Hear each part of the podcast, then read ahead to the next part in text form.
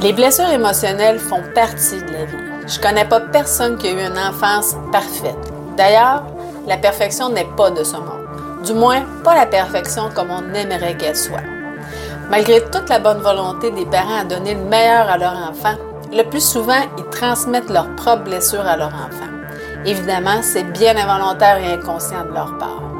Dans les cinq épisodes de cette deuxième saison de La Voix du bien-être intérieur, il est question des cinq blessures émotionnelles qui nous amènent à porter un masque. Et là, je ne parle pas d'un masque qu'on porte au visage, mais de stratégies d'adaptation qu'on développe. Je t'explique tout ça dans quelques instants. Dans ce deuxième épisode, je te parle de la blessure d'abandon. C'est quoi la voix du bien-être intérieur? Eh bien, la voix du bien-être intérieur, c'est une émission dans laquelle je vais te parler de développement personnel. Elle est présentée trois fois par semaine. Il sera question de bien-être intérieur qui passe par la gestion des émotions, l'estime et la confiance en soi, les relations interpersonnelles, la communication, le lâcher-prise, les croyances qu'on entretient, la spiritualité, les blessures émotionnelles et beaucoup plus encore. Je me présente, Marie-Christine Savard, coach de vie, éducatrice spécialisée et auteur. Je suis heureuse de t'accueillir dans ce monde fascinant du développement personnel. Je te remercie de passer ces quelques minutes avec moi. Et c'est parti!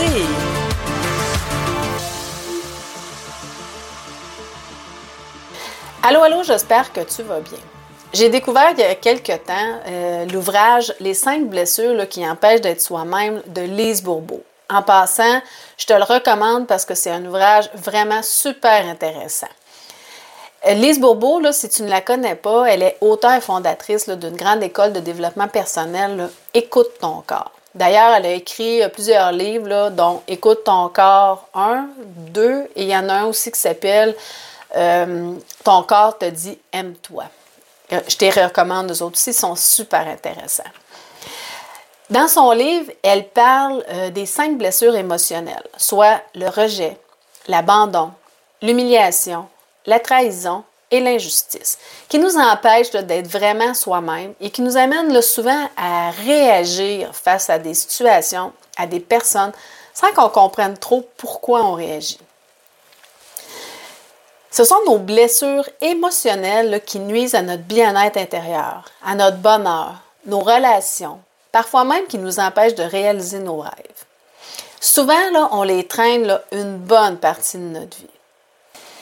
Pour se protéger de ces blessures-là, ben, on va développer des stratégies d'adaptation ou de coping, comme on appelle en psychologie, et des mécanismes de défense qui ne sont pas toujours constructifs et bénéfiques. Si ce n'est que temporairement, de façon éphémère, puisque ces stratégies, ces façons d'être, euh, de se comporter, de réagir qu'on développe, ben, nous permet de, se protéger, d'avoir trop mal, de ressentir trop de douleur émotionnelle. C'est ce qu'on appelle des masques. Donc, prendre conscience de nos blessures, euh, particulièrement à travers nos masques, nos réactions, bien, ça nous aide dans notre développement personnel et euh, ça aide à faire croître notre bien-être intérieur parce que ça nous permet de comprendre nos réactions. Ensuite, ben, de travailler sur nos blessures pour mieux vivre avec elles et aussi là, mieux gérer ses émotions. Dans le dernier épisode, je t'ai parlé du masque de fuyant qu'utilise la personne qui a la blessure de rejet.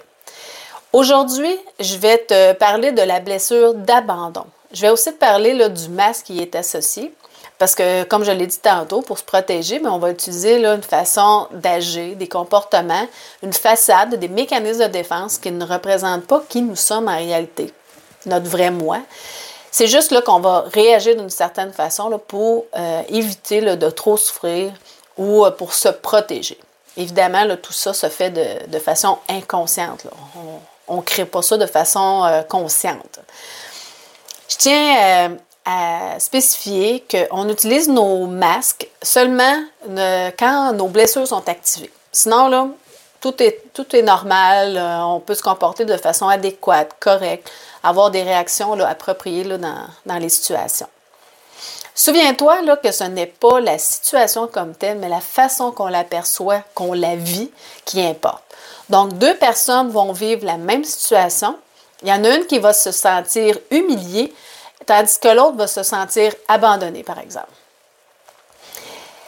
Ce qui est euh, vraiment intéressant là-dedans, c'est qu'on peut apprendre à vivre avec nos blessures et même les guérir. En prenant tout d'abord conscience de nos blessures, parce que c'est très rare euh, qu'on va en avoir juste une. même si souvent, là, il y en a une qui va être plus dominante. Euh, en se responsabilisant par rapport à nos blessures et en faisant un travail sur soi. C'est important de prendre conscience que lorsqu'on réagit euh, qu'on se sent blessé, c'est pas l'autre qui est responsable de notre douleur, mais c'est juste qu'il y a une blessure qui vient d'être activée. Maintenant, l'abandon. Euh, abandonner une personne, c'est la quitter, la laisser, euh, ne pas vouloir s'en occuper. la personne ne veut pas de l'autre. Pour Lise Bourbeau, cette blessure euh, se situe davantage au niveau du avoir et du faire, plutôt que dans le être, comme dans la blessure de rejet, qui est euh, dans le faire plutôt que dans le être. Euh, une personne qui souffre d'abandon souffre aussi là, de rejet. c'est pour ça que les deux souvent, sont souvent difficiles à, à, différencier. Elles ont beaucoup de similitudes et sont souvent associées l'une à l'autre. Ils viennent souvent ensemble, comme dans un package deal. Euh, la meilleure façon de les différencier, c'est que l'abandon, dans l'abandon, ben, le parent, que ce soit le père ou la mère, décide de ne pas être avec l'enfant parce qu'il choisit une autre personne, autre chose, comme le travail, par exemple.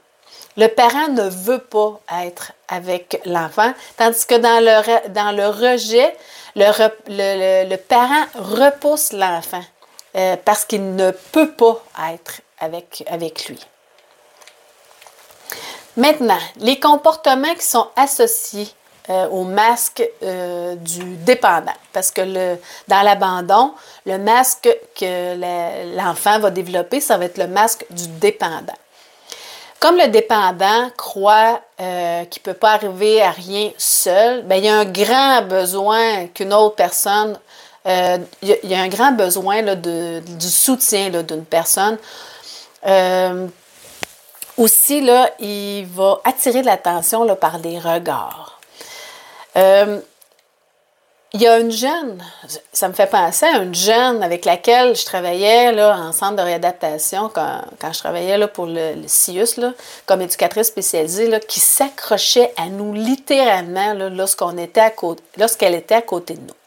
Elle était incapable de marcher à côté de nous là, sans être collée à nous, et même qu'à s'accrocher après notre bras. Disons que c'est le genre de personnes là, qui sont à la fois lourdes à porter parce qu'elles s'accrochent à l'autre et ont le plus souvent un grand besoin d'approbation. Comme si elles étaient incapables de faire quoi que ce soit tout seules ou euh, qu'elles ne pouvaient pas là, se, fier là, aucunement là, à leur propre décision, à leur, à leur propre opinion. Ils ont toujours besoin là, d'avoir l'opinion de l'autre, de, savoir ce que l'autre pense. Le dépendant est le plus apte, évidemment, à devenir une victime. Euh, comme comme c'est une personne qui, a, de la difficulté, ben, qui pense, qui n'est pas capable de rien faire, ben, c'est facile de, devenir une victime dans ce temps-là. Donc, c'est une personne qui va se créer des problèmes de toutes sortes, particulièrement des problèmes de santé, juste pour attirer l'attention. En réalité, le dépendant, tout ce qu'il souhaite, c'est avoir du support, du soutien parce qu'il pense, qu'il croit même fermement qu'il ne peut pas rien faire tout seul. Ces problèmes lui apportent beaucoup de bénéfices secondaires, euh, puisqu'il obtient justement l'attention des gens autour de lui. Ça l'empêche de se sentir abandonné. Évidemment, ben, la personne qui souffre de la blessure d'abandon va euh, jouer un rôle de sauveur. Mais son but, ça va être davantage pour recevoir des, compliments, pour se sentir important. La même chose lorsqu'il fait quelque chose pour quelqu'un. Son but, c'est toujours d'avoir un retour affectif. Il ne donnera pas pour donner. Lui, ça, il prend quelque chose en retour. Le dépendant, il y a souvent des hauts et des bas. Il y a beaucoup de difficultés à faire une activité seule, évidemment. Et la fin de quelque chose, d'une activité par exemple, ben, pour lui, là, c'est vécu comme un abandon. Donc, c'est très difficile. De plus, euh, il a beaucoup de difficultés là, à accepter un refus. Il va même avoir tendance à être insistant. Ce sont des personnes qui lâchent pas prise facilement. Évidemment, ben, le dépendant va souvent demander l'approbation et l'opinion des autres avant de prendre une décision dans ce qu'il entreprend, parce qu'il pense qu'il n'est pas capable de le faire tout seul. Il va demander aussi beaucoup de conseils, mais sans vraiment écouter, par contre, parce que puis même qu'il n'en prendra même pas compte de, tous les conseils qu'il va recevoir, parce que le but, lui, c'est juste d'avoir du soutien. Euh, je l'observais souvent chez les jeunes avec lesquels je travaillais. Euh, ils nous demandaient des conseils, mais finalement, ils n'appliquaient jamais ce qu'on leur disait parce que, euh, dans le fond, tout ce qu'ils voulaient, c'est d'avoir notre attention et qu'on les prenne en charge. Le, le, dépendant, là, il est souvent en combat avec lui-même parce que il veut avoir de l'attention. Il sait pertinemment, mais en même temps, il sait pertinemment que s'il en demande trop, bien, il, risque de, se faire délaisser parce que ça va déranger l'autre. À un moment donné, à la longue, ça va déranger l'autre, puis il risque de se lasser de lui. Donc, il risque de se faire tasser. Euh, le dépendant va avoir tendance aussi à s'accrocher, comme je le disais tantôt, physiquement à l'être aimé. Aussi, c'est celui-là euh, qui voit le plus difficilement les problèmes dans le couple. Ce qui fait là, que ben, il ne voit jamais venir la rupture. Lorsque, lorsque la rupture arrive, ben, le dépendant souffre encore plus parce qu'il n'a rien vu venir. Il n'a pas vu les, choses aller là, au fil du temps. Bien, évidemment, euh, il a peur aussi, euh, le dépendant, il a peur de toutes les formes d'autorité parce qu'il pense que les personnes en position d'autorité sont froides, indifférentes et euh, qui ne pourront pas s'occuper de lui. Le dépendant va avoir tendance aussi à prendre sous ses épaules le bonheur et le malheur des autres parce qu'il pense lui-même que les autres sont responsables de son bonheur et de ses malheurs aussi. Souviens-toi que le plus grand défi dans la guérison de ses blessures, c'est de se pardonner à soi-même. Donc, une étape essentielle, c'est de prendre conscience de ses propres comportements, de ses propres réactions et de se responsabiliser par rapport à eux. Et là, euh, ça ne veut pas dire qu'on doit se blâmer, se culpabiliser, se taper sa tête, parce que ça ne donnerait rien. Ça ne donne absolument rien. Au contraire, ça ne fait qu'empirer son état intérieur, son mal-être. Son mal.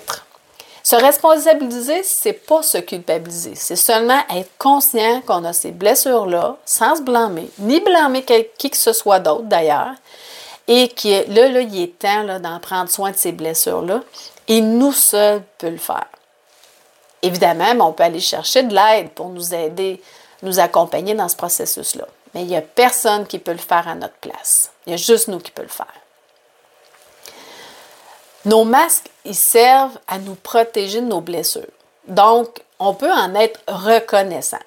Par contre, il arrive un moment où il devient essentiel de s'arrêter de prendre soin de ces blessures-là pour devenir un être plus authentique, devenir soi-même au lieu d'être le plus souvent en réaction par rapport à ce qui se passe, par rapport aux situations, à certains comportements de d'autres personnes. Bref, pour faire croître son bien-être intérieur, son bonheur, améliorer sa relation avec soi-même et avec les autres, et beaucoup plus encore. En résumé, la personne qui souffre de la blessure d'abandon va avoir le masque de dépendant. Le dépendant, comme son nom l'indique, va avoir tendance à s'accrocher aux gens parce qu'il croit qu'il est incapable de faire quoi que ce soit tout seul. Il croit qu'il a absolument besoin des autres pour passer à l'action, pour vivre. Il va avoir tendance à poser beaucoup de questions. Il va avoir une âme de sauveur, sauf que c'est seulement dans le but de recevoir en retour. Recevoir des compliments, entre autres, d'avoir du soutien. Voilà, c'est déjà tout. Euh, dans l'épisode 3 de la deuxième saison de La Voix du bien-être intérieur, je vais te parler de la blessure d'humiliation ainsi que le masque associé et les comportements qui s'y rattachent. C'est un rendez-vous. Maintenant, si tu veux apprendre à mieux gérer tes émotions, te défaire de tes croyances limitantes pour développer ton bien-être intérieur, ta confiance en toi, faire de meilleurs choix, je t'invite à visiter mon site au www.relationaide.net pour découvrir les services de coaching que j'offre ainsi que mon atelier en ligne J'apprends à Sur ce, je te souhaite une excellente journée et je te dis, aime-toi.